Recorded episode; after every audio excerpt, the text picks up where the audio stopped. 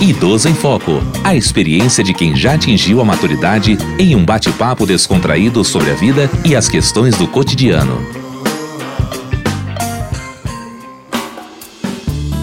Olá, sou Diva Pérez. Eu sou a Aline da Flon e começa agora o Idoso em Foco. No programa de hoje, vamos falar sobre o aumento da violência contra o idoso durante a pandemia da Covid-19. É, Diva. E é importante dizer também que a pessoa idosa representa a segunda parcela da população mais vulnerável à violência. De acordo com dados que constam no relatório da Ouvidoria do Ministério da Mulher, da Família e dos Direitos Humanos, o índice de violência a vulneráveis cresceu durante o período de isolamento social. É verdade, Aline. É, sem falar que esse tema nunca envelhece, infelizmente, né? Já falamos de violência contra os idosos, mas o tema é muito atual. Então, é necessário falar sempre que possível, para que as pessoas tenham a consciência do que é a violência contra o idoso e possam denunciar.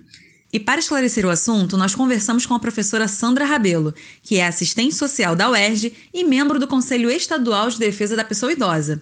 Segundo Sandra, o confinamento torna os idosos mais dependentes dos familiares e isso contribui para o aumento de casos de violência. Com o isolamento dos idosos, é, eles passam a depender muito mais das famílias e essa dependência faz com que as famílias então é, tomem atitudes por esses idosos, decidam coisas por esses idosos e definam né, é, o dia a dia do, desses idosos. Então, esses idosos, sem terem a oportunidade de estar participando da sociedade e de ter a oportunidade de discutir a sua própria vida, a sua própria questão, que é o envelhecimento, eles se tornam reféns, né?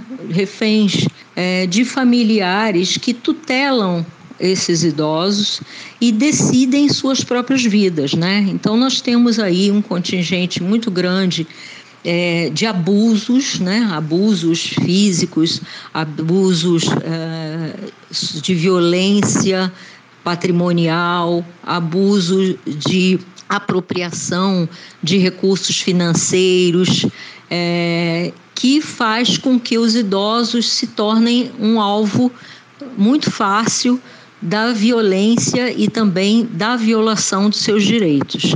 Então, os, as estatísticas que a gente tem já há algum tempo trazem essa, esse contexto desfavorável para o envelhecimento e com a pandemia isso é, acirrou isso acirrou muito mais, porque como os idosos, eles viraram público-alvo, né? Se tornaram um público-alvo da pandemia, né? Grupo fragilizado, né?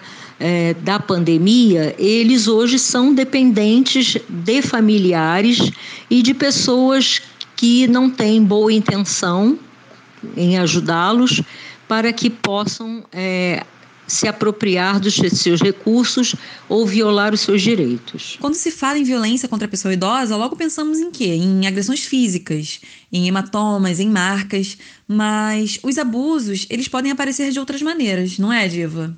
Sim, Aline. Além da agressão física, as situações de abuso contra o idoso podem acontecer de diversas formas. Existe a violência sexual, né? a financeira, como a Sandra mesmo comentou, que é aquela em que o familiar se apropria indevidamente dos bens dos idosos, como os cartões de crédito, por exemplo, temos o abandono, a negligência. Eu conheci uma senhora que sofreu todos esses tipos de violências, pois a cuidadora levou-a para casa e, tendo um bom salário pago pelo filho, que era médico, e mesmo assim maltratava a idosa, não a alimentava direito e ela emagreceu muito, vivia machucada e a alegação era que tinha caído. Vivia triste, quase não falava, dormia todo o tempo, talvez pelo excesso de medicação vizinhos escutavam os xingamentos, né? Até que depois acabou morrendo. E também tem a violência psicológica. E falando de violência psicológica, por não deixar marcas físicas, é muito difícil de perceber, né? Mas ela pode ser caracterizada por ameaças, insultos, agressões verbais e gestos de ofensa à autoimagem. E, de acordo com Sandra Rabelo, esse tipo de violação atinge diretamente a autoestima da pessoa idosa. Bom, podemos considerar que atos de violência psicológica contra a pessoa idosa são agressões da ordem é, da autoestima, da incapacidade de uma pessoa idosa gerir sua própria vida, da incapacidade de uma pessoa idosa viver com autonomia. Então são são frases, né? São críticas que vão desmotivando essa pessoa idosa para que ela encontre forças e recursos próprios para viver sua própria vida. Então são pessoas que apresentam um quadro de depressão, tristeza, um quadro de apatia, são reflexos que saem da violência psicológica. E o mais triste de, de tudo isso é que as situações de abusos acontecem num lugar que deveria ser de aconchego. E, de acordo com a professora Sandra Rabelo, por pessoas da própria família. A violência, ela se dá numa relação onde haja expectativa de confiança entre essas pessoas, a pessoa idosa e a pessoa o violador, né? A pessoa que vai violar os direitos dessa pessoa idosa. Então, geralmente é, essa relação ela tem um vínculo familiar, um vínculo de sangue que dificulta muito com que essa pessoa idosa faça denúncia. E o mais importante é que, apesar de o idoso, na maioria das vezes, não denunciar, a denúncia pode ser feita por um familiar ou por qualquer pessoa próxima, pelo Disque 100, que é o Disque Direitos Humanos, ou então pelo 180, que é a Central de Atendimento à Mulher, e também pelo Ministério Público, através do 127. Além disso, o governo federal lançou o aplicativo Direitos Humanos Brasil que é uma plataforma digital do Disque 100 e do Disque 180, como mais um canal para o registro de denúncias. Sim, Diva. E o idoso ele se cala diante de um cenário de agressão por ter uma relação de proximidade, como já foi dito, mas nós também podemos ficar mais atentos agora, né, aos sinais que surgem. Geralmente, é, a suspeita de que o idoso está sofrendo violência, a gente percebe quando esse idoso ou essa idosa evita o seu cuidador, seu cuidador mais próximo.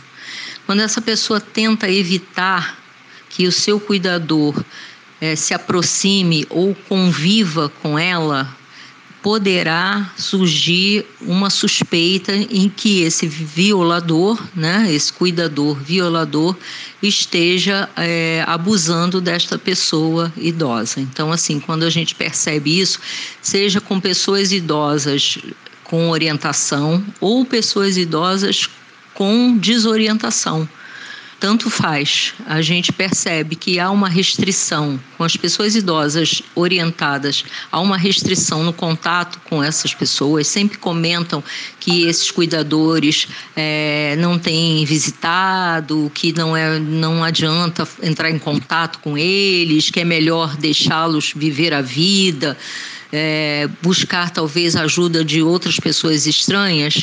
Algo deve estar acontecendo.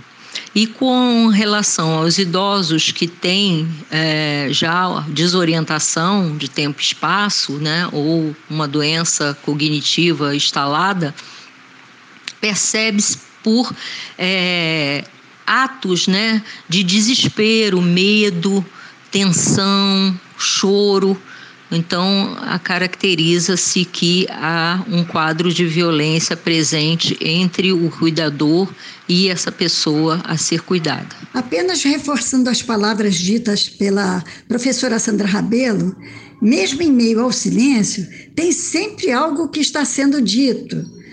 A falta de ânimo e o olhar triste dizem muita coisa. Então, para você aí que está nos ouvindo, a dica é observar Observe e a qualquer sinal de agressão denuncie. E caso surja alguma dúvida, você também pode entrar em contato com o plantão informativo dos direitos da pessoa idosa, que é oferecido pela UNATUERJ e coordenado pela professora Sandra Rabelo. Esse plantão informativo, ele recebe dúvidas, ele analisa e encaminha o idoso para um serviço de atendimento especializado. Agora, devido à pandemia, todo esse aconselhamento tem sido feito de maneira remota. Para mais informações, basta enviar um e-mail para extensão.nat@gmail.com ou para direito.doisidosos@gmail.com. Repetindo, extensão.nat@gmail.com ou direito.doisidosos@gmail.com. Aline, o nosso programa chegou ao fim. E eu te agradeço pela parceria, pela sua companhia, mesmo que virtualmente. Eu que agradeço, Diva. E aos nossos ouvintes, muito obrigada pela audiência. Se possível, fique em casa. E até o próximo Idoso em Foco. Idoso em Foco. Produção Rádio Erge. Realização Centro de Tecnologia Educacional CTE.